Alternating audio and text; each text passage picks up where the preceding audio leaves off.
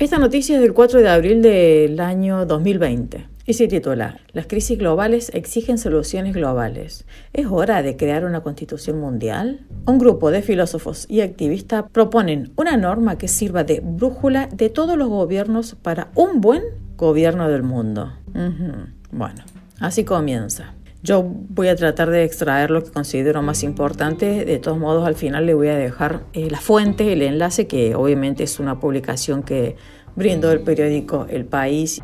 Ustedes ya saben, es lo más inmoral que puede haber en medios de comunicación, por lo menos de este país. Los periodos prolongados de calma favorecen ciertas ilusiones ópticas, decía el escritor alemán. Bueno, sale el nombre aquí, no sé quién es.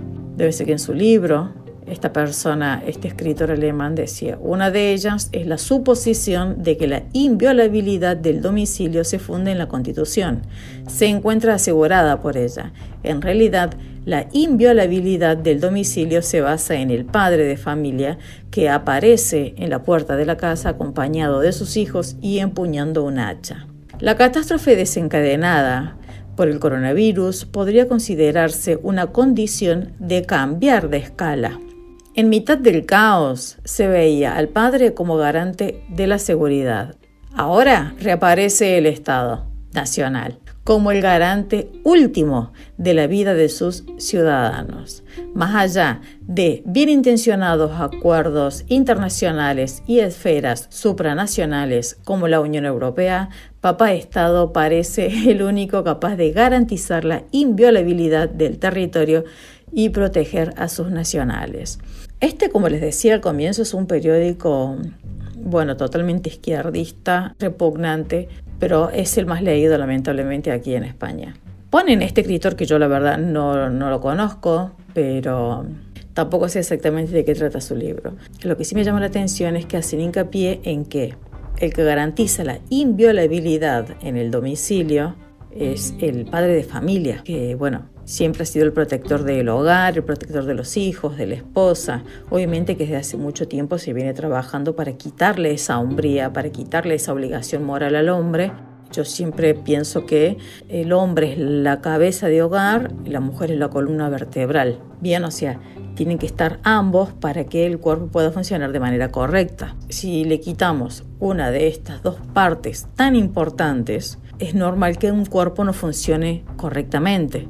Bueno, desde hace mucho tiempo que se viene trabajando en lo social, Primero para quitarle importancia a los valores, haciéndole creer al hombre que no es necesario que se haga cargo, ni que se haga responsable, ni que cumpla con su palabra, ni que sea el protector de hogar, porque imagínense que si uno quita a esta persona que te va a estar esperando con un hacha en la puerta de su casa en caso que tú quieras venirle a hacerle algún daño a sus hijos o a su esposa, estos quedan totalmente desamparados. Entonces, como no lo van a hacer por la fuerza, lo hacen por medio de una ingeniería social o su obligación moral que tiene por naturaleza que sería de proteger a la madre y a los hijos. No es casualidad que hoy en día los matrimonios no duran nada, las familias no duran nada y se la pasan en los tribunales de familia, sobre todo las madres reclamando por algo tan básico como es la manutención de los hijos, porque los hombres no están cumpliendo como corresponde y las mujeres que están utilizando a los niños como rehenes para que el padre pague esa cuota. Las dos actitudes están mal, están muy mal. Primero que no los dañe ellos tanto como daña a los niños, que me parece que esa debería ser la prioridad de ambos, pero bueno, como les estaba contando, se está realizando toda esta ingeniería social justamente para que a los padres les importen cada vez menos los hijos, romper la familia, que todo sea bien visto. Si tú llegas a opinar de manera contraria a todo lo que se está hablando hoy en día, tratando de normalizar ciertas cosas que no son normales, como lo que estaba contando recién, el tema de que te casas y al año te estás separando. O sea, es algo tan común que eso no quiere decir que sea normal. Hoy en día se ha vuelto común y que eso es extremadamente perjudicial para nuestra sociedad, claro que lo es, claro que lo es. Pero bueno, Acá por supuesto que este periódico izquierdista de cuarta, que ponen inclusive papá Estado, utiliza la palabra papá Estado como utilizan los libertarios, los liberales, los conservadores, personas que están totalmente en contra del socialismo y que están diciéndole a la gente que el Estado está haciendo tu papá, está que, intentando cumplir la función de tu papá, queriendo ocupar el lugar de tu papá, porque a tu papá ya lo han desplazado. Ellos mismos se han encargado de desplazarlo de tu vida y, bueno, después cada persona normalmente aporta directa o indirectamente de que así sea. Y en este periódico, bueno, podemos ver cómo está haciendo hincapié de que debido a esta gran crisis, esta catástrofe desencadenada por el coronavirus, es que se ve como lícito y como bueno que papá Estado es el único que puede garantizar la inviolabilidad del territorio y proteger a sus nacionales. Yo cuando leí esto me quería morir. Primero porque me parece totalmente lamentable y perverso. La única forma de que puedan seguir arruinando la sociedad es seguir atacando a la familia, porque la familia es lo más fuerte que tiene una persona. Normalmente, si tú le das a elegir entre Estado y familia, la gente elige a su familia, pero claro, ¿cómo vas a lograr que unos hijos se pongan en contra de los padres? Eh, bueno, haciendo a un hombre irresponsable, inútil, bueno para nada, que no le importe nada, que no cumpla con su deber de protector, y a una mujer que utiliza a los niños como rehenes, que le impide que los niños tengan el derecho de ver a su otro progenitor por distintos motivos que a veces nada tienen que ver con los niños, pero es algo que lamentablemente también está normalizado, pero de normal no tiene nada. Sigamos. La constitución del mundo no es el gobierno del mundo, sino la regla de compromiso y la brújula de todos los gobiernos para el buen gobierno del mundo. Bueno, obviamente que no te van a decir vamos a crear o queremos crear un gobierno mundial. No lo van a decir porque mucha gente no lo va a querer y estamos hablando de quitarle libertad a la gente sin que se dé cuenta que está perdiendo dicha libertad. Entonces no te pueden decir te vamos a ofrecer el gobierno como un modelo de China, como un modelo de Corea del Norte o de Cuba, por ejemplo. No te lo van a decir directamente porque obviamente que te vas a negar. Las personas van a resistir a ello. Por eso aclaran que no es un gobierno del mundo, sino la regla de compromiso y brújula de todos los gobiernos. A lo que ellos llaman brújula yo le diría coacción. ¿Por qué? Lo podemos ver sin ir más lejos aquí en la Unión Europea. Hay dos países que no están a favor de todo lo que se está haciendo, por lo menos aquí en, Europa, con las medidas que se están tomando, con la invasión de los inmigrantes eh, ilegales. Cuando uno llama de inmigrantes ilegales no es porque ingresan de turista y después se quedan y quedan sin documento, no, porque esas personas ingresaron al país de manera legal, o sea que el Estado tiene un registro de que estas personas han entrado al país. Cuando se refieren a inmigrantes ilegales son a las personas que llegan por agua, por mar, llegan en sus botes, eh, disfrazado obviamente de refugiado, pero que en realidad hay toda una organización mundial totalmente financiada para que las personas con otra religión totalmente opuesta, que tienen otra cultura totalmente opuesta a lo occidental, vengan aquí de manera masiva y empiecen a poco a poco desmoronar nuestra cultura para poder ir implementando la suya. Y esto, como les decía, lo podemos ver en los gobiernos, por ejemplo, de Polonia y de Hungría, que pertenecen a la Unión Europea, pero como no se arrodillan a los mandatos ni a las exigencias que tiene la Unión Europea, estos países empiezan a ser coaccionados, les empiezan a querer quitar financiación, bueno, desde los mismos medios de comunicación empiezan a, hablar muy mal de ellos porque son países que están defendiendo su soberanía, sus propios ciudadanos, por sobre todas las cosas, que eso es lo que debería hacer cualquier nación. ¿A qué consideran ellos como brújula? ¿Quién va a decir que esto está bien o esto está mal? Esta supuesta constitución puede indicarme, entre comillas, como brújula hacia un lugar, pero yo en realidad en mi creencia, por mi fe, por mi cultura, por lo que sea, apunto hacia otro lugar. Entonces esa brújula te va a indicar lo que esa constitución va a querer que tú hagas o hacia dónde va a querer que te dirijas.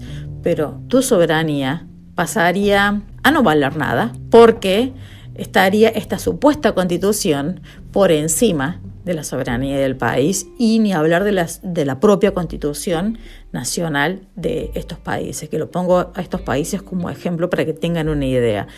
¿Qué le llaman buen gobierno del mundo? A lo que los globalistas quieren llamar buen gobierno del mundo. Si tú vas en contra de lo que ellos consideran buen gobierno del mundo, entonces pasas a ser un mal gobierno del mundo. Y si eres un mal gobierno del mundo, pues te vas a tener represalias al respecto. Si tú no aceptas ciertas cosas que tú consideras que van a estar en contra de tus propios ciudadanos, y es por eso que vas a elegir defenderlos a ellos y, y la voluntad que en su mayoría así decida, por ir en contra de esta supuesta constitución, te la van a hacer difícil, muy difícil. Sigamos. La destrucción del medio ambiente, el clima, el hambre y la seguridad de los migrantes parecían los problemas más urgentes hasta la pandemia que ha desatado la peor crisis desde la Segunda Guerra Mundial según Naciones Unidas.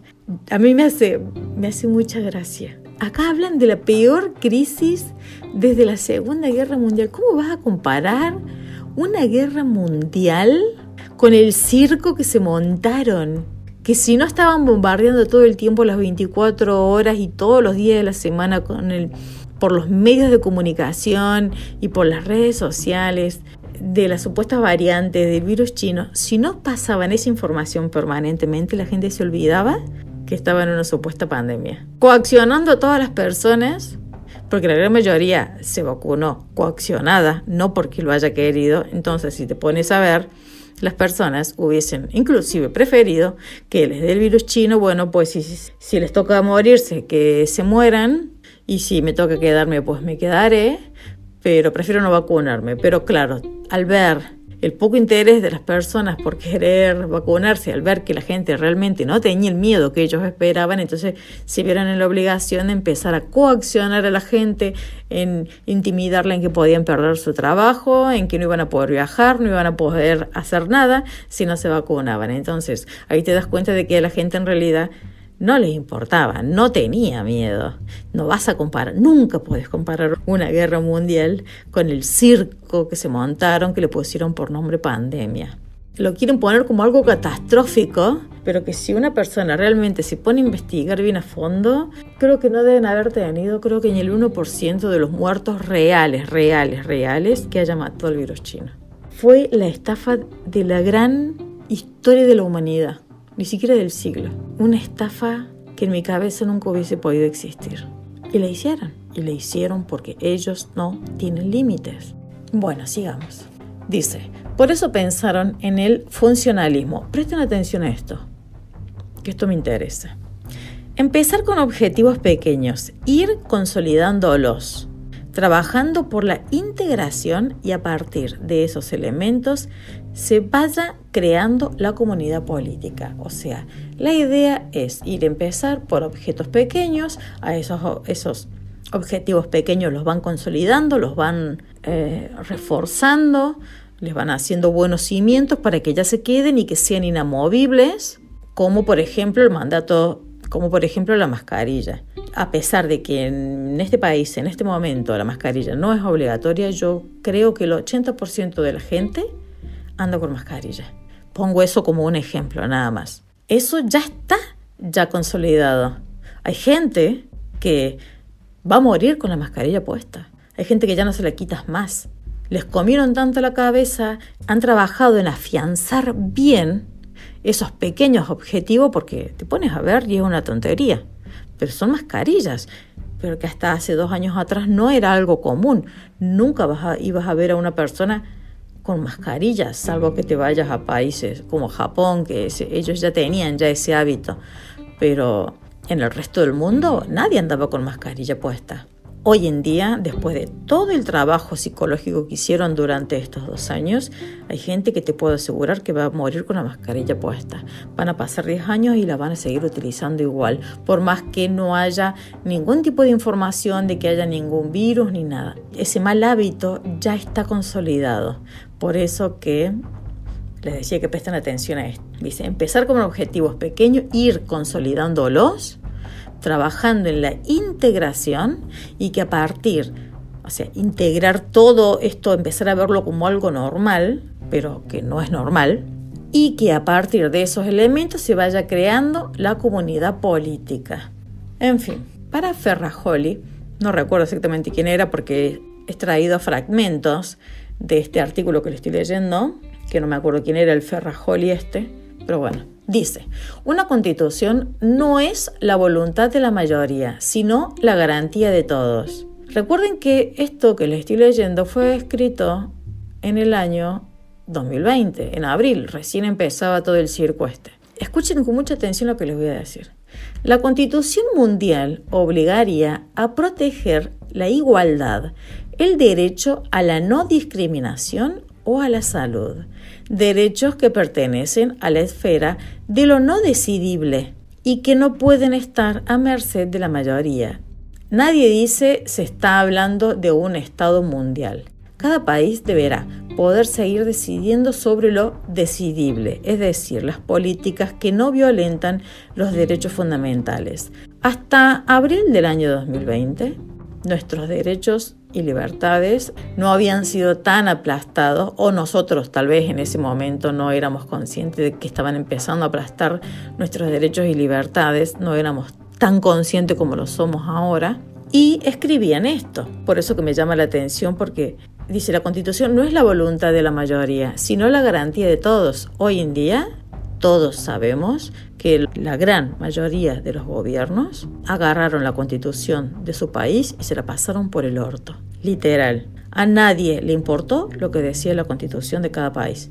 A nadie. Entonces aquí está haciendo hincapié de que la constitución no es la voluntad de la mayoría, sino la garantía de todos. Ahora podemos ver que no es la garantía de nadie. Dice, la Constitución Mundial obligaría a proteger la igualdad. Primero, no puede haber igualdad si no hay igualdad ante la ley. Ya está en la Constitución. Eso no quiere decir que si hubiese una Constitución mundial y dice igualdad ante la ley se vaya a respetar. Así como no se está respetando siendo una Constitución nacional, tampoco se va a estar respetando siendo una Constitución mundial. Y encima solo especifica de proteger la igualdad. No dice la igualdad ante la ley, que es la única que nos debería de proteger y la única que realmente necesitamos y que nos interesa. La izquierda habla de una igualdad en la cual la mayoría, si nos ponemos a analizar, no queremos una igualdad. Para cualquier otro hombre ser igual que Messi y estar en sus mismas condiciones o le fracturas las piernas a Messi o tú tienes que jugar al mismo nivel que él porque si no, no va a haber igualdad. ¿Por qué? Porque gracias a Dios somos distintos, somos únicos e irrepetibles, porque si todos los hombres del mundo fueran tan buenos como Messi, sin ir más lejos pongo ese ejemplo, Messi de extraordinario no tendría nada. ¿Me explico? Así como hay gente que toca un instrumento de manera única, increíblemente, como otros canta, como, no sé, hay tantos talentos, tantas cosas extraordinarias que Dios nos ha puesto a cada uno de nosotros para hacernos únicos e irrepetibles, pero tienen que tener en cuenta que los países comunistas no les interesa de que una persona tenga talento o no tenga talentos. Esa igualdad que ofrece el comunismo son todos iguales en miseria a excepción obviamente de sus mandatarios, ¿no? de los que están en el poder, que ellos viven como capitalistas y todo lo opuesto a lo que le ofrecen al pueblo, pero como el pueblo está desarmado, no tiene cómo defenderse. Y esto que estoy leyendo aquí habla de proteger la igualdad, pero nunca habla de la igualdad ante la ley. Así que imagínense de qué tipo de igualdad está hablando. Cualquier cosa puede salir de ahí. Cualquier cosa. Después dice, el derecho a la no discriminación. ¿Cómo la no discriminación si nosotros discriminamos todo el tiempo? Si tú tienes un grupo de amigos y no tienes otro grupo de amigos, entonces quiere decir que el otro grupo de amigos puede sentirse discriminado por ti porque tú no lo consideras parte de tu vida, porque no son tus amigos. ¿Cuál es el límite de la, la no discriminación? sobre todo hoy en día en Occidente, donde tienen exactamente los mismos derechos que haya algún que otra persona que discrimina ya sea por lo físico, por el color, por la nacionalidad, la religión o lo que sea, eso ya pasa a ser cosa aparte y es de personas puntuales, no es el común, que utilizan un solo caso para exagerar, sí, porque la izquierda es así, pero eso no quiere decir que sea la verdad. Cuando aquí dice del derecho a la no discriminación, eso se debe coger con pinzas, porque ¿qué es discriminación? Que sería discriminación. Cuando compiten una persona que es trans, que a mí me importa muy poco si una persona que es hombre biológicamente se siente mujer, si quiere vestir como mujer, a mí me da exactamente igual. Yo como conservadora no tengo ningún problema. Lo que no me parece correcto es que esa persona esté compitiendo, por ejemplo, en el fútbol femenino, porque las condiciones biológicas de cada uno son distintas. Le pese a quien le pese. Si yo fuese una persona que estuviese jugando al fútbol y me toca como rival una persona que biológicamente es hombre, pues yo ya me daría por perdida. Parece un armario, el tamaño que tiene, pues mucha gracia no me hace. Entonces, si yo decido no querer jugar porque siento que estamos en desigualdad de condiciones, eso ya pasaría a ser una discriminación de mi parte. Entonces estaría habilitado que se tenga que castigarme. ¿Me explico? Entonces, esto es un tema muy delicado. O el tema del derecho a la salud. A ver, aquí están diciendo que todos nos tenemos que vacunar por la salud de todos, pero una persona no es responsable de la salud del otro. Yo no me tengo que vacunar para que el otro se sienta seguro, porque para eso hicieron su vacuna. Para eso yo he pagado también mis impuestos para que se puedan comprar esas vacunas y la persona que se siente segura metiéndose esos inyectables, yo he aportado a que se los compre, a que los tenga, los refuerzos que se les dé la reverenda gana, porque esa sería la función por la cual supuestamente se crean las vacunas, para proteger a la persona que se les ha puesto. ¿A qué le llama salud? Para mí salud es lo que yo quiero para mi vida, el no inyectarme. Pero para otros, salud es que yo me inyecte. Entonces, ¿quién pasaría a tener la razón ahí? Si eso pasa a estar en una supuesta constitución mundial, mi libre decisión de elegir de no querer inyectarme no le importaría a nadie porque si sobre la ley suprema que es la constitución, hasta el día de la que nos protege, si se crea una constitución mundial, bueno, está, pasaría a estar por encima de ella, entonces me terminarían obligando a mí a tener que inyectarme en contra de mi voluntad porque ahí dice que si yo me inyecto, eso sí es salud. Si yo no me inyecto, estoy atentando contra la salud de otros. Bueno, es un lío que le han hecho a la gente en la cabeza, imposible de comprender para cualquier persona que tiene dos dedos de frente, pero es la lucha que tenemos hoy en día y es algo que lamentablemente es muy común en un gran porcentaje de la sociedad que hasta el día de hoy sigue creyendo que las personas que no nos vacunamos somos un peligro para ellos. Es algo imposible y ya llevan tres dosis, entonces no entiendo. Pues no entiendo. Sigamos. Recuerden que esto fue en abril. Dice, con 2.500 millones, qué horror. Con 2.500 millones de personas confinadas en el mundo, la crisis sanitaria prueba, en su opinión, que solo las soluciones globales garantizan nuestra supervivencia. Es que todo fue inventado. Todo, desde la supuesta crisis sanitaria la supuesta pandemia. Sí, yo no niego el bicho, estuvo el bicho, pero no fue a escalas del tamaño de una pandemia real. Fue todo tan exagerado. Y el haber frenado la economía del mundo, el haber confinado a 2.500 millones de personas es algo que jamás se debe volver a repetir. Jamás, jamás. Para este periódico sectario, esas soluciones globales, entre comillas, garantizan nuestra supervivencia no nos garantiza ninguna supervivencia si muchísima gente se ha muerto por el suicidio, por esas medidas que han tomado. ¿Cuál es la decisión global en este momento? Inyectarte para salvar tu vida. Pues yo no me he inyectado y aún sigo acá viva, entonces no vengan que esas decisiones globales garantizan nuestra supervivencia porque lo que ha garantizado mi supervivencia es mi propio sistema inmune, el estilo de vida que llevo, la información que manejo, me refiero porque a quién decido creerle, a quién no. Y esto me parece lamentable porque le están haciendo creer a la gente que es soluciones globales que han fracasado por completo porque tuvieron que inyectarle todo el tiempo propaganda a la falsa pandemia para que la gente se la crea y con el paso del tiempo eso ya no, no está generando el efecto que ellos esperan. Y se están invirtiendo millones, se están invirtiendo aún más millones y así mismo la gente está despertando y se está dando cuenta de que todo esto es una farsa. Entonces esas soluciones globales funcionan, entre comillas, muy poco tiempo y solo con propaganda. Sin propaganda no funcionan. Es absurdo que acumulemos armamentos para la guerra y que no acumulemos mascarillas para una pandemia. yo ocupé esta misma reflexión, pero al revés. Es absurdo que acumulemos mascarillas para una falsa pandemia y que no acumulemos armas para una verdadera guerra. Mi opinión al final al respecto dice, ¿qué recuerdos aquellos cuando hablábamos de que querían crear un único gobierno mundial y como siempre nos subestimaron tratándonos de conspiranoicos? El secreto de saber esto antes que se lo informe públicamente es simplemente de informarse por otras fuentes que intentan ocultarnos, para así poder identificar bien cuál es nuestro enemigo. Mientras la mayoría de las personas están enfocadas en los no vacunados, otros optamos por saber lo que no quieren que sepamos. Solo así sabes qué paso van a dar en el futuro y te imaginas cómo lo van a camuflar y cómo se les va a vender a la sociedad. Jamás perderemos el tiempo creyéndole a los medios de desinformación masiva, ni mucho menos a los gobiernos, obviamente. Hace tiempo que sabemos que ellos son el enemigo, el tuyo y el mío, cuáles son los planes que ellos tienen y, por supuesto, la finalidad de estos.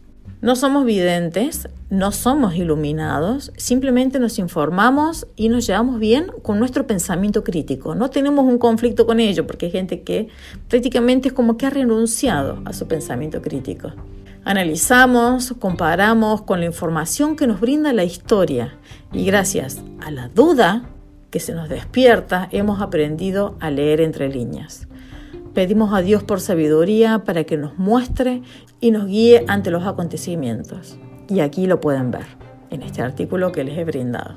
Esto se llama Nuevo Orden Mundial, tiene como finalidad imitar el modelo chino y concretarlo para el año 2030. De ahí viene lo que sería su Agenda 2030. El virus chino, el cambio climático, la ideología de género, LGTB, Black Lives Matter, los 17 puntos de la ONU, el pasaporte nazi, etc. Son parte del plan, simplemente. Es mentira el hambre cero que habla las Naciones Unidas. Eso es mentira porque es imposible de realizar. Literalmente es algo imposible de realizar. Hay muchísimos factores atrás de ello para poder acabar con el hambre en el mundo primero hay que acabar con la corrupción. Mientras no quieran acabar con la corrupción, entonces se pueden cansar de hablar de hambre cero. Mientras siga habiendo corrupción, el hambre va a seguir existiendo. Entonces, esto de hablar de hambre cero para el año 2030 es una mentira, es una ilusión, una esperanza que se le mete a la gente. Claro, ¿quién va a estar en contra del hambre cero? Nadie. Ahora, ¿esto se puede hacer? No. Si no ponen primero, acabar con la corrupción del mundo, todo lo que te digan después es todo en vano. Para acabar con la corrupción, primero debería desaparecer la ONU, que sería una de las principales, pero no se va a autoinmolar. Entonces, esto es todo ficticio, todo ficticio. Eso es lo que necesito, lo que nosotros necesitamos que la gente entienda, que todas estas fantasías, estas ilusiones, que serían buenísimas, si, realmente fuese el deseo, fuese el objetivo, ¿quién estaría en contra? Nadie. Pero bueno, sabemos realmente que son simplemente excusas, digámoslo así, que utilizan para seguir manteniendo a las personas domadas, tranquilas. ¿Me explico? Mientras muchos ahora no nos creen, aunque les mostramos como ya hablan de una constitución mundial, que sería obviamente un gobierno mundial, pero como ya les dije al principio, no lo van a decir literalmente así, nosotros, o bueno, o en este caso por lo menos yo, estoy informándome de las atrocidades que le hacen a los ciudadanos chinos que poco a poco les voy a ir contando para que empiecen a tomar conciencia de qué es lo que está pasando en ese país en el cual mm, las Naciones Unidas y a nadie le importa. Y todo esto con la excusa de esta supuesta pandemia. Todo lo que se está realizando en China en el futuro va a venir para Occidente, para nuestros países libres, si nosotros no hacemos algo al respecto. Y es por eso que estamos invirtiendo este tiempo, haciendo estos podcasts, haciendo estos artículos, buscando información para que la gente se vaya enterando y así identifique bien a su enemigo, porque solo así vamos a poder frenar esto. Más de 1.400 millones de personas no se atreven a levantarse contra el gobierno de Xi Jinping por el terror que le tienen al Partido Comunista Chino. literal, es terror terror le tienen al Partido Comunista Chino esta gente. Por eso que no se levanten, imagínense. Estamos hablando de 1.400 millones de personas de un solo país que no se atreve a levantarse contra su dictador. Yo sé que hay muchos que dicen, no, esto sería imposible que pase en mi país. Imposible. Muchísima gente cree esto.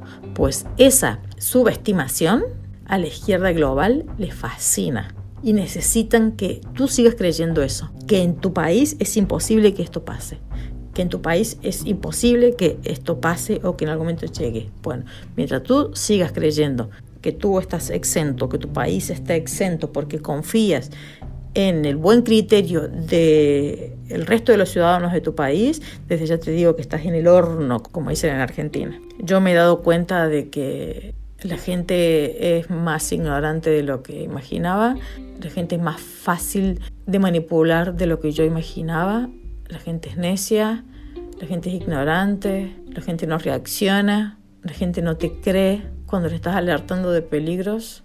Entonces yo me di cuenta, sinceramente, que no se puede confiar en la humanidad. No se puede, no se puede confiar en el buen juicio, en el buen criterio, en, en la lógica, en la coherente, porque hemos visto cómo han logrado que la gente renuncie a la coherencia, que la gente renuncie a su criterio propio, que renuncie a la lógica, tienen el poder para hacerlo. Entonces, tienen que dejar ustedes de subestimar a la izquierda, al socialismo global, al comunismo del mundo, estas organizaciones mundiales, tienen que dejar de subestimarlas para poder tratar de librarse de todo esto y obviamente que eh, empezar a informarse de manera independiente y ya no más por los medios de desinformación masiva porque ellos están financiados para que tú sigas subestimando de que tales cosas no van a pasar en tu país, de que todo lo que quieren hacer a nivel global siempre va a ser para el bien de todos, porque ¿para qué existe Jesús si existen estas organizaciones? Más bondadosas no pueden ser. Y cuando menos te diste cuenta, te ves atrapado, como nos hemos visto ahora, que lograron pisotear nuestros derechos y libertades fundamentales, hemos accedido, no quieren devolvernos la libertad, estamos condicionados con un pase con un pasaporte nazi. Yo por no estar vacunada no puedo ir al bar. Si me apetece ir a querer tomar un café, no puedo. Y eso ya se está normalizando. Entonces, la única forma de poder ganar esto es que la gente se informe, porque si esperas en la lógica o en la coherencia de cualquier ciudadano normal, pues te vas a llevar una gran desilusión. Es muy fácil de meterle miedo a la gente, muy fácil. Acá la gente le tiene miedo al gobierno y es por eso que ha obedecido todos los mandatos inconstitucionales que han hecho. Pero estamos hablando de que China le tiene terror a su gobierno. Empezaron teniéndole miedo, hoy en día le tienen terror. Nosotros en Occidente, no yo, pero la gente le tiene miedo y en un futuro, si esto continúa, le va a tener terror. Y ya les voy a ir contando poco a poco qué es lo que realiza el Partido Comunista con los ciudadanos chinos que quieren desobedecer, que no están de acuerdo con el partido. Simplemente con que tengas fe en algo, eso ya es un motivo como para poder quitarte los pocos derechos que ellos tienen allí.